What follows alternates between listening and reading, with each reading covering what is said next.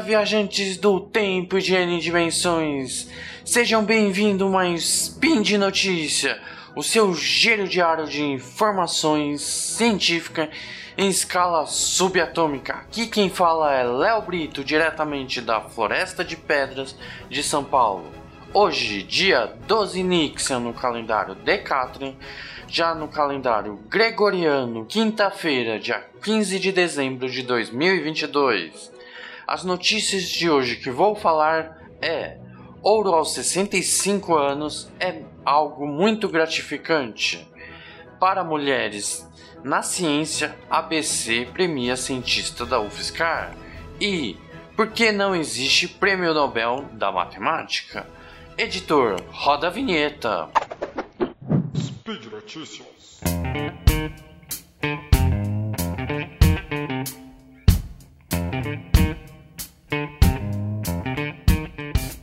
Que tal valorizarmos o aprendizado da matemática?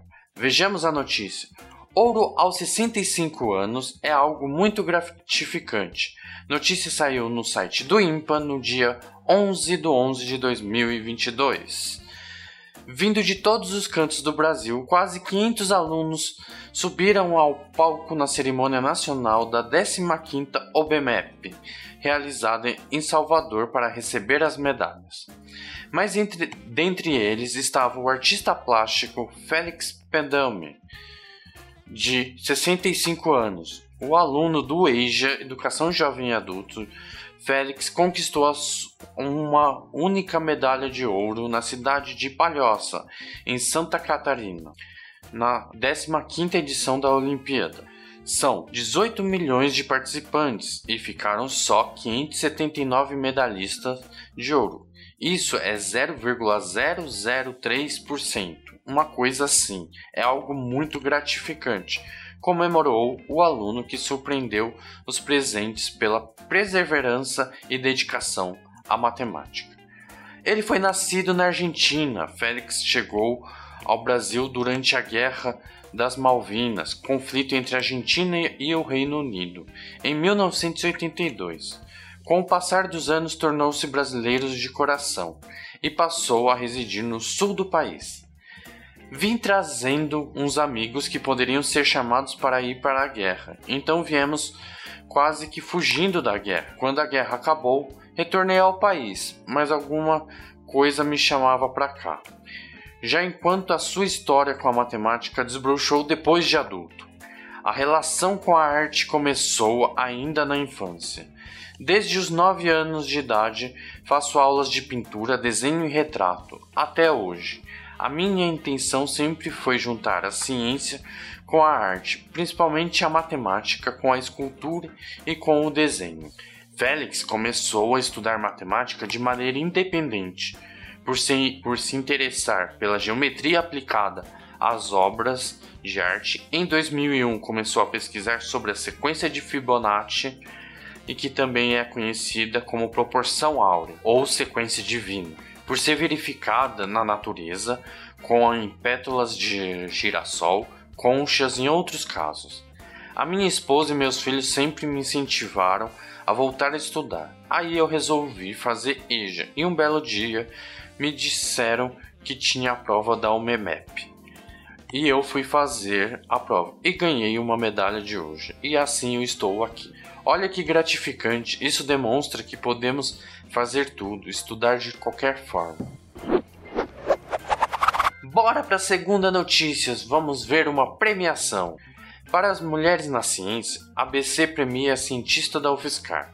A notícia saiu no site do INPA de, do dia 21 de 11 de 2022. A cientista de dados Daiane Aparecida Zunetti professora da Universidade Federal de São Carlos, São Carlos, a UFSCar, foi vencedora na categoria matemática da décima edição de programas para mulheres da Ciência de Ciência.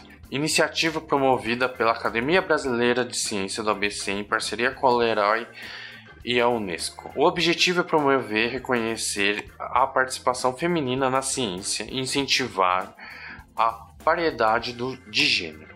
Para permitir prosseguimento aos seus estudos, a cientista foi contemplada com uma bolsa de 50 mil o mesmo valor recebido pelas outras seis vencedoras. O projeto de Zunet busca por métodos estatísticos eficazes e eficientes para descrever a tendência e fazer previsões a partir de dados genéticos, analisando a sequência do RNA encontrado em células únicas, isto é, analisadas individualmente e não em massa. A previsão é de que as novas metodologias computacionais sejam divulgadas publicamente para permitir o acesso à comunidade científica. A ideia é de que a inovação seja aplicada não apenas na área da saúde humana, mas também em pesquisas sobre saúde animal e melhoramento genético de plantas para a agricultura. A cerimônia de entrega do prêmio foi realizada na sede da L'Oréal no Rio de Janeiro no dia 30 de novembro, ao longo das suas 17 edições. A iniciativa reconheceu a relevância do trabalho de 117 cientistas brasileiras. Além de matemática, o programa para mulheres na ciência selecionou quatro vencedoras na área de ciência da vida. A pesquisadora de, da Universidade de Pernambuco, Patrícia Takako Endo, é uma farmacêutica bioquímica. A Tatiane Malta, da Faculdade de Ciência Farmacêutica de Ribeirão Preto, da Universidade de São Paulo a farmacêutica Gisele Cardoso de Mello, pesquisadora da Fundação de Medicina Tropical Dr. Heitor Vieira Dourado da Amazônia, e a bióloga Graziela Sales Teodoro, pesquisadora da Universidade do Pará. Na área da ciência química, a vencedora foi a química Giovanna Anseschi Battaglioni, enquanto na ciência física a premiada foi Fernanda Selingardi Matias, pesquisadora da Universidade Federal de Alagoas, e os principais critérios para avaliação das candidatas foram a qualidade científica e o impacto das pesquisas atuais e prévias, produtiva, produtividade e potencialidade de sucesso dos projetos. O diretor do IMPA, Marcelo Viana, foi um dos integrantes do júri, composto por pesquisadores indicados pelo ABC um representante da Unesco e um representante da L'Oréal. O júri é presidido pela diretora do ABC, Helena Nardi. Na edição de 2018, a italiana Luna Lomonaco, pesquisadora do INPA, foi uma das sete premiadas. Já em 2020, a professora Universidade Federal Fluminense, Maria Almeida Salazar, que fez doutorado no INPA entre 2014 e 2017, foi a vencedora na categoria de matemática. Parabéns por todos os trabalhos desenvolvidos e principalmente aos ganhadores e principalmente pela L'Oréal por incentivar as pesquisas científicas. Bora para a próxima notícia e última. Que tal saber um pouco sobre a premiação de matemática. Porque não existe prêmio Nobel da matemática. Notícia do IMPA do dia 7 de dezembro de 2022.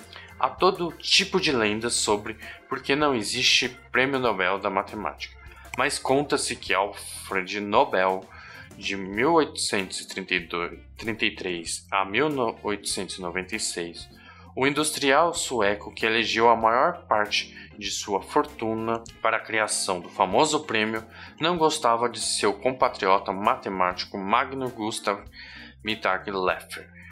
Essa parte é verdade, não gostava mesmo, que não criou como receio de outro, ganha, outro ganhasse. Isso já foi, isso já é forçado, e que haveria uma história de saias entre os dois o que, segundo os meus colegas suecos, é estapafúrdia. A resposta correta é também a mais simples. Nobel não podia criar prêmios para todas as áreas conhecidas e atividades. Logo, a partir da sua trajetória pessoal como químico e inventor, angustiado pelo uso militar de suas descobertas, a, di a dinamite, e ele escolheu cinco temas que lhe parecia mais diretamente ligados ao progresso da humanidade: química, física, fisiologia, é, que pode ser medicina, literatura e paz, inclusive o conhecimento como Prêmio Nobel da Economia. Não é de sua autoria. O nome oficial é Prêmio em Ciências Econômicas em memória de Alfred Nobel. É uma criação tardia do Banco Central sueco que o faria. Foi dado pela primeira vez em 1969, enquanto os cinco prêmios criados por Nobel vêm sendo concedidos desde 1901, mas a esta altura o seu prestígio é compatível a dos prêmios originais. O Nobel são concedidos anualmente ao seu montante anual é de 10 milhões de coroas suecas, um pouco mais de 5 milhões que podem ser compartilhados por até três pessoas ou no caso do, do, Premiação de Paz e Organização. Até hoje, os seis prêmios já foram concedidos em 615 ocasiões e 989 laureados, incluindo 61 mulheres. É possível ganhar mais do que uma vez, mas é muito raro. Apenas cinco pessoas e duas organizações conseguiram essa façanha até hoje. Entre eles, a cientista Marie Curie, agraciada com um prêmio de física em 1903 e a de química em 1911. Bora ver os ganhadores dos próximos prêmios, e principalmente da medalha de Fields, que é de matemática, que é a grande premiação. Querem deixar críticas, elogios, comentários e sugestões? Podem ser feitos no próximo post desse spin. Ou quiserem falar diretamente comigo, é só entrar em contato pelo Twitter, arroba Leonardo Brito E por fim, lembrando que todos os links comentados estão no post. E lembrando também que este podcast só é possível graças ao seu apoio no patronato do SciCast, como no Patrim, Patron e no PicPay. Boas viagens a N dimensões e até amanhã. Vida longa e próspera.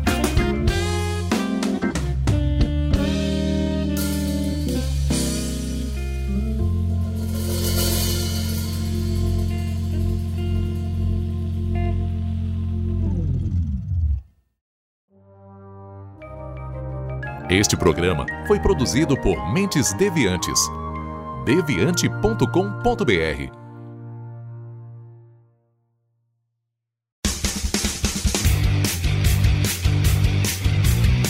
Cortes, edição de podcast.